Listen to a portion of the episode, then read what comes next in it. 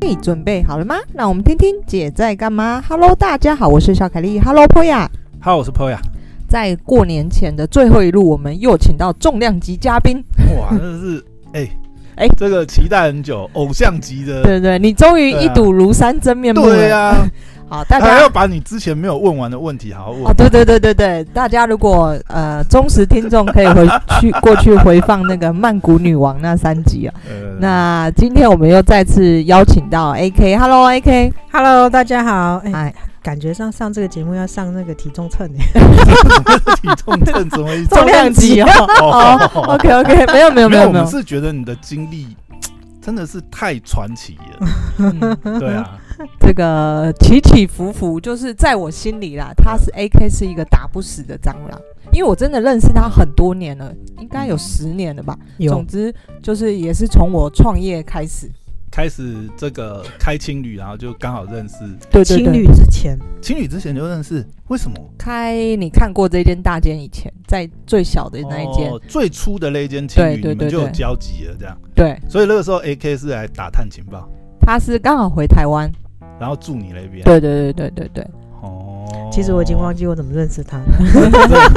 我一直在想说，哎，其实你是想要这个刺探一下军情。哎，但我跟你说，其实多年以后，这这真的很正常啊，因为旅馆。就像我们开旅馆，你一定会去住别人家的旅馆，职业病都一定会去看看对方哪里好啊，哪里学习一下。对啊，其实这也是一种肯定，对不对？如果看不上眼，我根本懒得去刺探。我也不想。至少我觉得，哎，你这个还行。哎，好歹我每次上网挑很久，不要这样。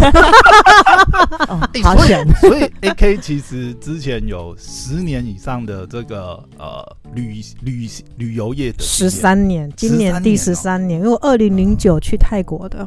二零零九，哎，而且我觉得很好奇，就是一个台湾人，然后在泰国待了十年，呃，十三年，十三年，到底是什么感觉经历？为什么会跑到人生地不熟，跑到泰国去发展？待到很烦呢，想换换一下别的地方。你知道，比如我，我就是度假，就是想要去泰国，所以我们就会幻想着你永远都住在一个度假的地方。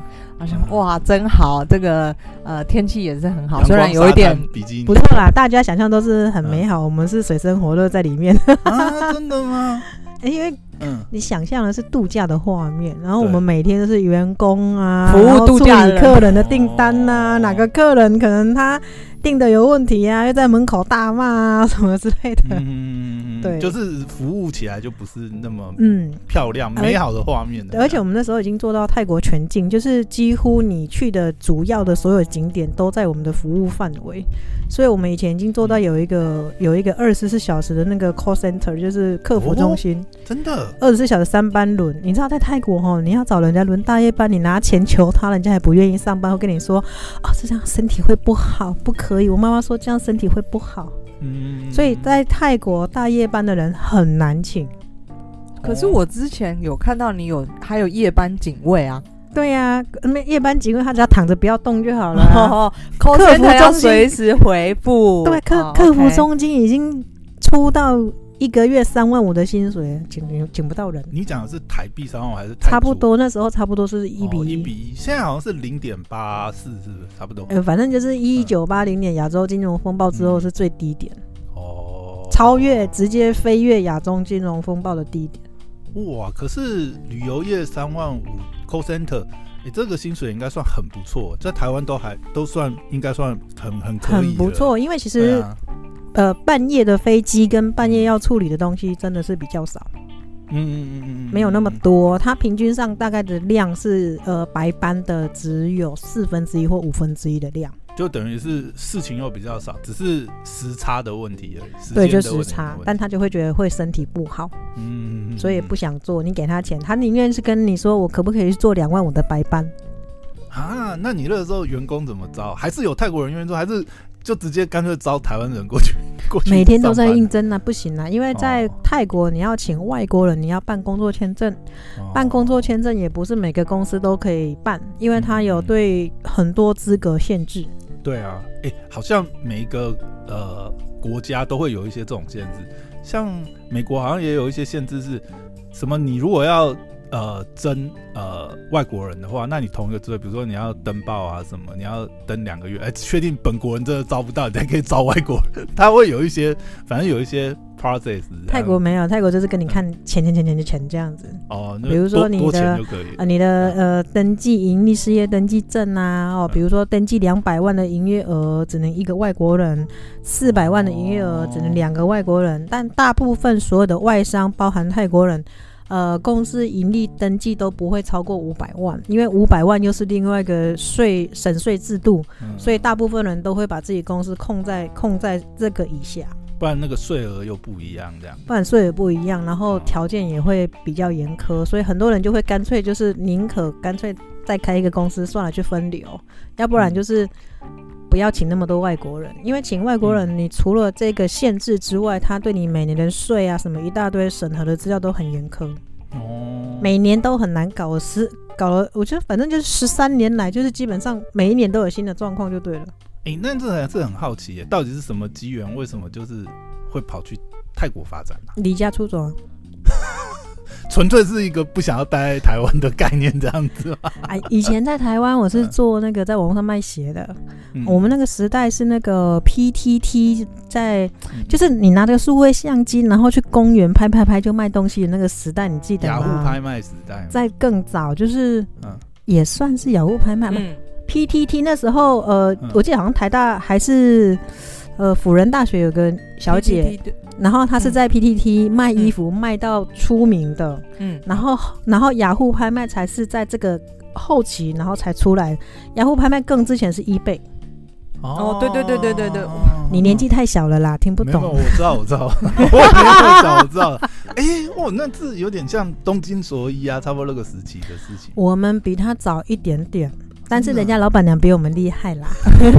我觉得如果你也没有最后没有弃守台湾的话，就是跑到泰国发展，你可能也是现在某一个领域的很强的电商啦，还可以，应该还可以。女鞋品牌对不对？如果继续做下去的话，就是即使我们那个年代出来的那一些有名的品牌的老板，现在不管说这个品牌还在不在他手上啊，就是这个老板还在台面上的，嗯。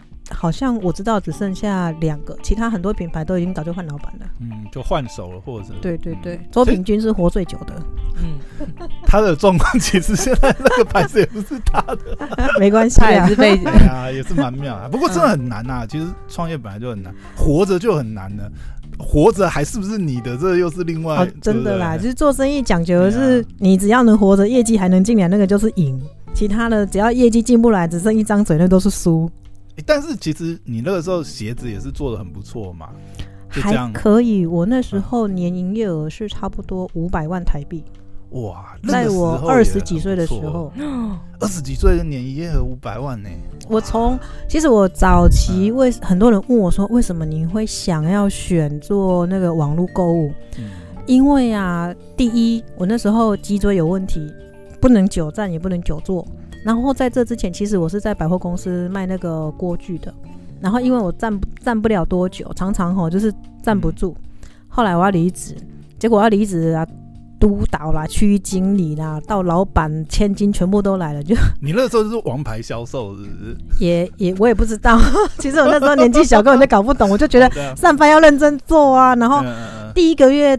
呃，因为百货公司每个月的月初都会公布说，哎，我们今天这一层楼哦，哈，排名第一名的业绩是哪一个柜，哪一个柜。然后我想说，被我们柜也有被念到，我想说，嗯，这个柜应该平常业绩就很好。然后我看到那个楼管很惊讶眼神，然后旁边的人很惊讶眼神，我还想说发生什么事。后来公司的人讲，我才知道说，原来这个柜。是全公司业绩最烂的点，从来没有在这这里拿过排行榜这样子。听说听说就是从那个楼管来上班，嗯、这个柜的业绩从来没有，从、嗯、来没有突破过中等级的。哦，你直接就把它扛到上面就对。因为我配班也很厉害啦，我们配班也很厉害，哦、不能独占。哦、所以那时候就发觉自己有销售的天分。哎、欸，可是我卖东西，其实我不会为了卖而卖，我常常劝客人说：“你不要买，你买这个干嘛？”因为有的客人来问，然后我发现他的习惯不是做，不是喜用，不是不是不是适合用这一种的，或者是说，我觉得他现阶段其实可能买回去也用不到，因为他们家可能也不是这个习惯。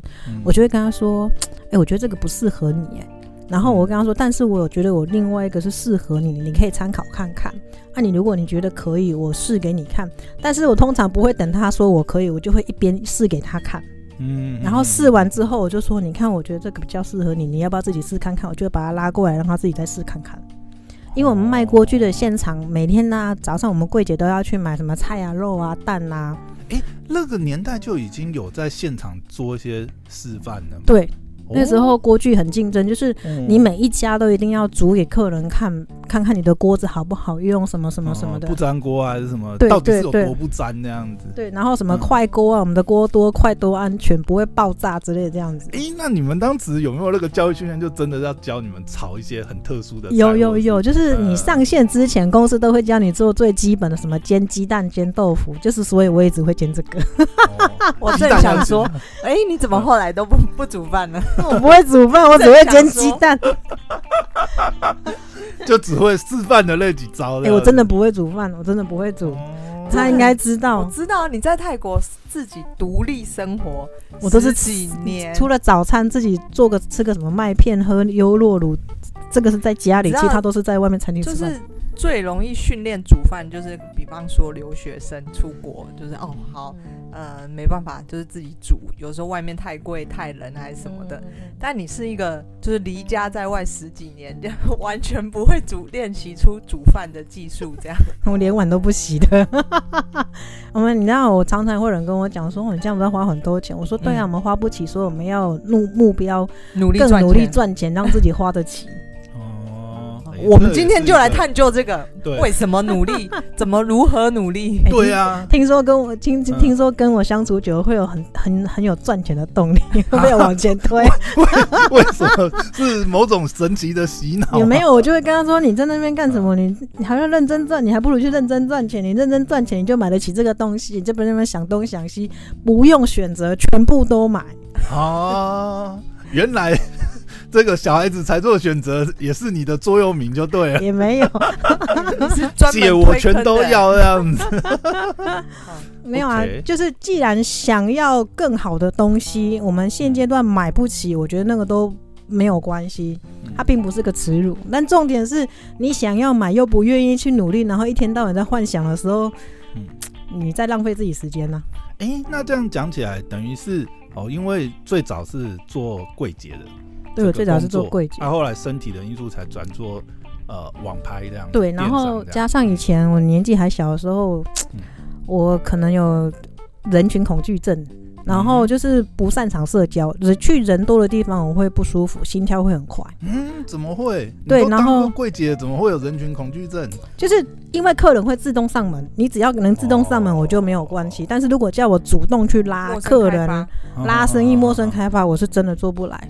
哦，所以网络也有个好处，就比较不用面对面这样。对，只要回讯息。我觉得网络当对我当时来说是很容易的一件事情，是本身比如说哦，我们那时候在雅虎拍卖，它本身就有自带流量。嗯。那你去上架东西，你再怎么插，都一定会有个基本流量在。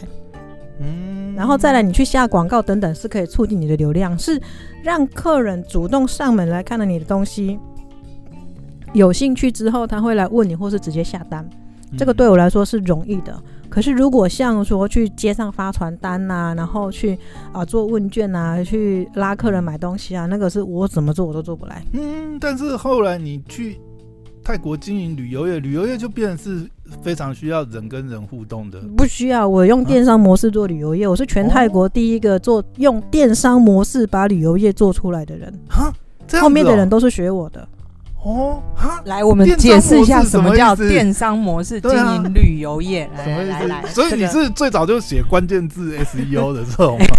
来来来来来，买搜寻广告，最想听这个了。哦，如何？因为电商的逻，我跟你讲，我常常会呃跟我的同事分享一个重点，就是你不要去想着你这个没有做过，你不会做。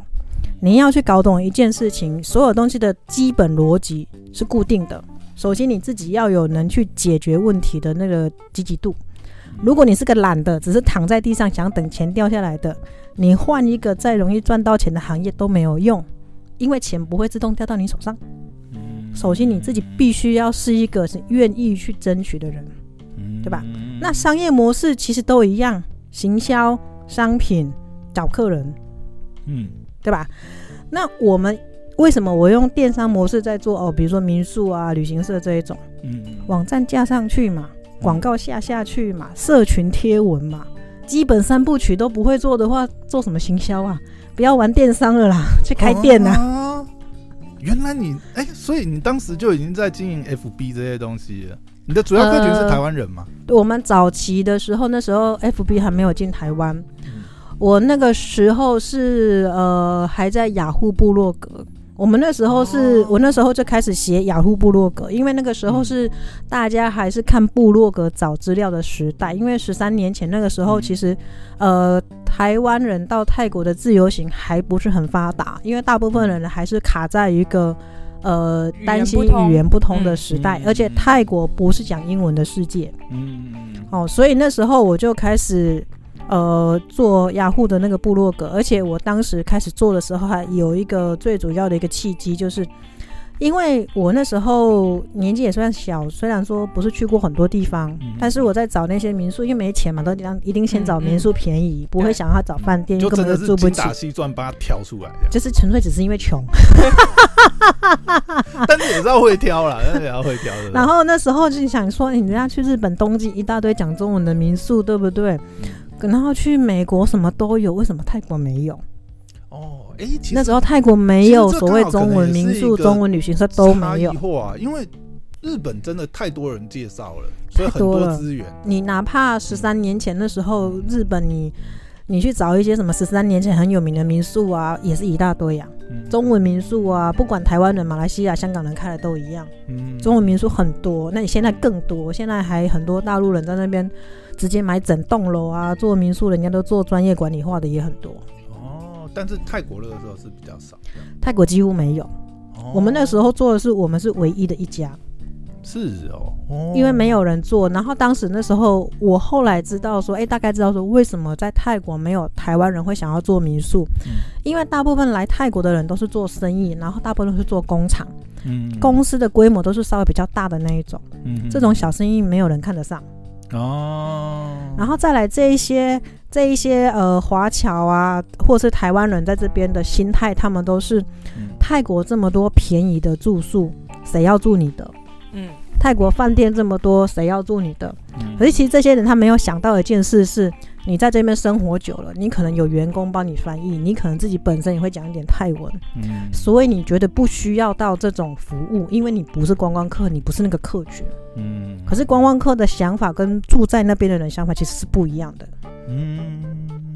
所以我们当时在开的时候，其实我真的有确认过，真的泰国找不到第二个，嗯。然后后来我就开始在雅虎部落格写那个最各种介绍啊，然后吸引人嘛。嗯，然后那时候有一个网站叫背包客栈，现在还在啦，也还在。有有有，这但是现在还是很大的一个站。嗯、对，然后那时候就在背包客栈呐、啊，他们也会有一个广告板给你开嘛。嗯。然后那背包客栈其实它也是可以买 banner 广告的。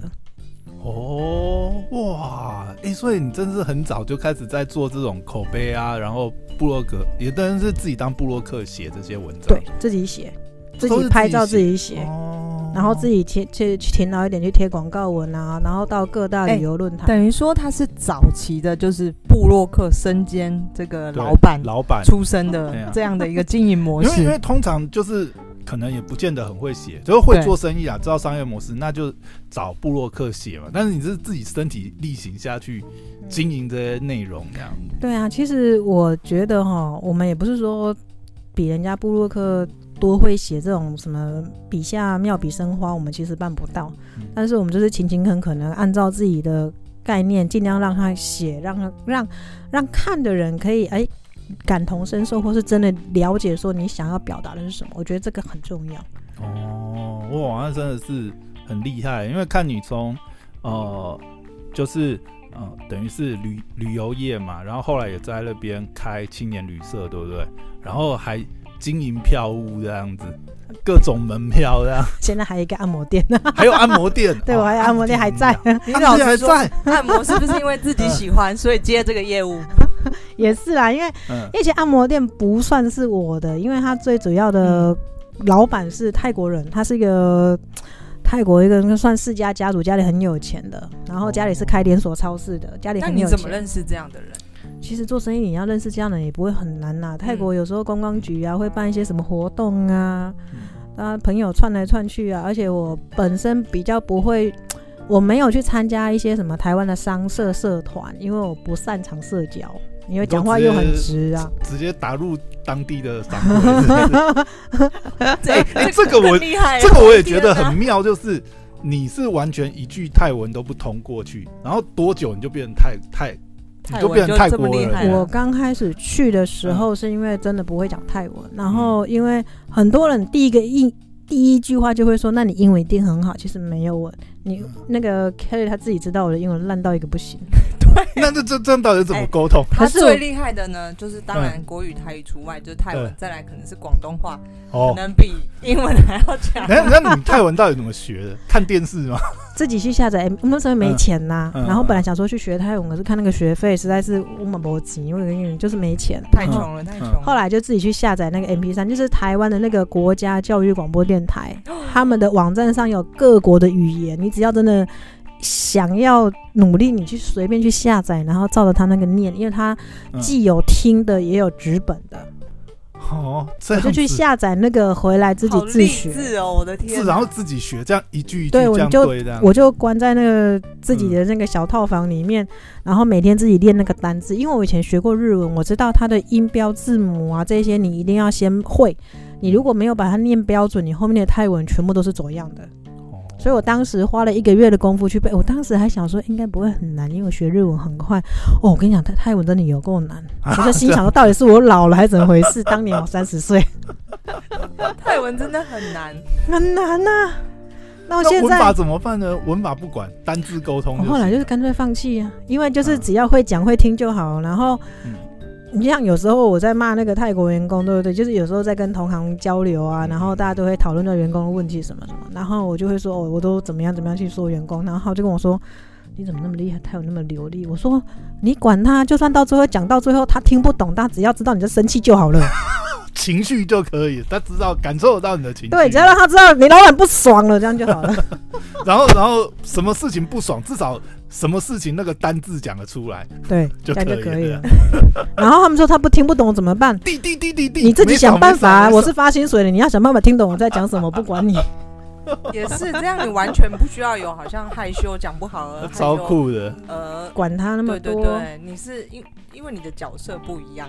就是反正反正员工你讲的不好，员工也会呃人前人后的笑你；你讲的好，他也人前人后的会说你。你所以就不用 care 太多了。嗯嗯，我曾经也就是被那个员工啊当着我的面在那边讲，啊老板态度就不好，你不用担心啊什么。哦，其实我都听得懂啊。嗯嗯嗯，其实我都听得懂，就不说话而已。我心想，你不要不要找到机会整你，我跟你说。但你应该听比讲还是厉害一点，对不对？听比较听听比较厉害，讲、嗯、的话真的，你要说我泰文多好，就基本沟通没问题。但是讲到什么很真的很商业，要什么跟泰国人一样的不可能啦，难啦。那个除非你是从小在泰国念书长大，然后同学都是泰国人，很多泰国人东西你肯定听得懂。就很像一个老外，他来台湾，你就算住了十年十几年，他的中文也很不错。可是你在讲一些。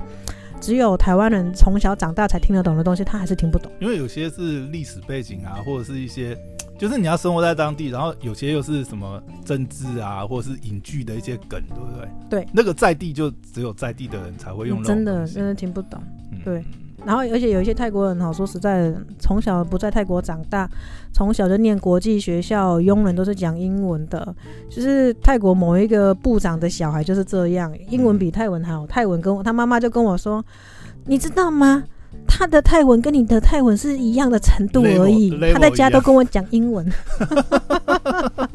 哎、欸，很妙哎、欸。嗯、所以在泰国十三年，哇，真的太多回忆了吧？对还蛮多的，就什么都有。嗯，而且你好像那个时候在泰国，呃，就是最好的时候，一年的营业额是超过两亿。嗯，超过两亿，差不多应该差不多两亿上下左右这样子。那其实很好呢。如果不是疫情的话，其实很好过了嘛，对不对？如果不是疫情的话，确实是很好过。我已经可以去实现我人生的梦想，就是因为。在这之前几十年来，我每天没日没夜的工作。其实以前的老粉丝都知道，我除了我不是在工作，就是在去工作的路上，没有在休息的。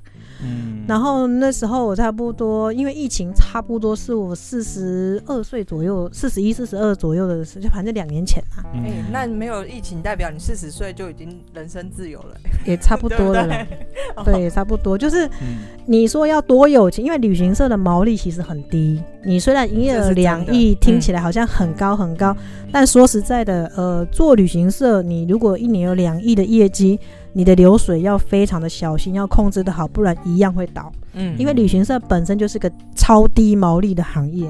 你看我卖这么竞争，我卖一张票才赚五块十块。嗯，你讲是泰铢吗？对呀、啊，泰铢啊！我卖一张票券赚五块钱、十块钱呢、啊，你不卖不行啊，客人会跟你买啊。嗯，因为有些东西你不赚钱，你还是得做。那是附加服务啦，是一种服务这样子。你不赚钱，你还是得做，因为客人如果觉得他没有办法在你这里一站式。打包搞定的话，他就会觉得很麻烦。然后你让他去越多地方看的话，会降低他买单的可能。所以你必须要让他可以一站式全部搞定。嗯，那客人其实也一定会多多少少去比价钱。比如说哦，人家那个天使剧场啊，你卖八百五，人家七百块就在卖。嗯，所以你知道票券哈，你看看起来营业额很高，可是那个其实毛利呢就低到一个很惊人。嗯，有些这种是附附加性的服务的，而且我们是只做自由行，嗯、那我们又不带客人去购物，也不做购物团，所以我以前在泰国做生意的时候，那些、嗯、就是做旅游业那些同行大佬，就是他们生意都是一年几亿几亿的那种，是净赚几亿哦，不是营业额几亿哦。哦，他们那种都是做会议团、购物团、特殊团，嗯，他们每个老板都跟我讲，哎，Karo 你好，真的太可惜了。你一年客人几十万个、近百万的客人的流量，你要全部带去购物哈？你现在有家银行账户有好几亿净赚的，我跟你讲，你以为川普大楼哦？整个购物中心 Carol AK 大楼，不要，那太招摇了，等下马上被人家绑票。我跟你讲，泰国治安有这么危险吗？其实没有啦。Oh, OK OK。但是做生意，我觉得还是低调一点比较好啦。Oh. 所以你像旅行社，旅行社你要看是什么样的旅行社。像我们这种是看起来好像营业额很高，实际上是最穷的旅行社，全部都是靠订单量很高，然后来赚那个五块钱、十块钱累积起来的。是哦，OK，所以毛利低的产业真的赚很辛苦，因为你要付，你同样是付出这样的时间，可是你那个收，因为我们以前从青年旅馆起家，这个都是毛利非常低，你是必须要靠规模化，那包括他所谓的有有比电子业毛三到四还 差，几乎差不多了，几乎差不多了。啊，那这样子啊，感觉也是真的，我们都常常讲，我们就是旅游业，旅游业就是。电子业啊，其实那个毛利也就差不多就是这样。嗯，保三保四差不多。是哦，哎、欸，那这样子突然因为这个疫情，因为也看你其实写了蛮多文章嘛，嗯、然后当时也是不得不转型嘛，嗯、也但是被迫转。你我不晓得那个时候泰国的情况，因为我想泰国也是一个算是观光大国嘛。嗯，那一下少了观光旅游业的收入，那全国那个失业率，看你写好像。哎、欸，那是多少？它不是一下少，是直接归零，直接就归零。是有多少？两百两百五十万人哦、喔，还是？你是说来泰国的人次吗？还是？我是说失业率啦，或者是失业的人数，因为好像两百多万的失业率。哇，那这样一下，连内需的消费力也一下就下来了。内需的消费力在第一年疫情的时候还好，它因为疫情的关系，大家都关在家里没事做，所以泰国的线上购物跟那个直播。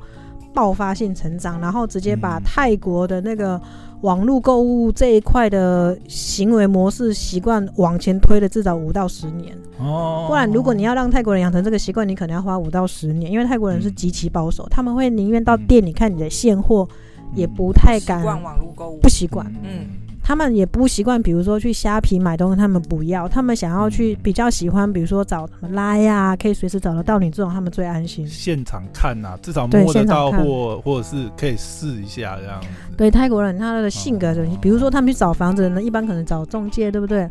泰国人他自己开车去绕。看自己喜欢的，也太乡土了吧！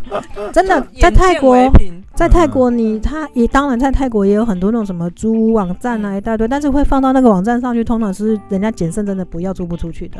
嗯、真的好的那种，在旁自己家里门口挂个牌子，很快就租出去了。撕小纸条。对啊，哦，真的真的真的真的很传统的模式，因为泰国人的习惯的关系。嗯，哎、欸，不过像你刚才这样讲，就是你也是说，就是因为疫情，然后泰国的呃网络啊，或者是直播啊这些东西一下瞬间爆炸，这也是让你开始想要转型做广播的原因嘛？也不是。哎、欸，那。这个应该是个重点。好问题。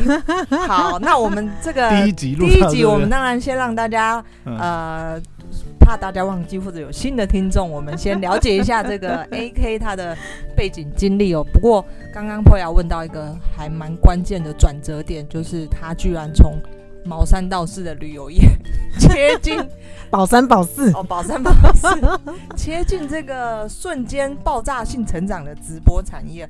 那我们下一集来聊聊，到底他是怎么样经营这一块，这个让在疫情当中又异军突起。对啊，相信大家都很多想要转型直播，我们下集一定很精彩。对，会不会？哎，真的，现在很多人想要做直播主，哎，对啊。就是，但好，下一集再来聊聊直播主到底困难的是什么？这个我自己也非常好奇。OK，好，谢谢大家，拜拜，拜拜。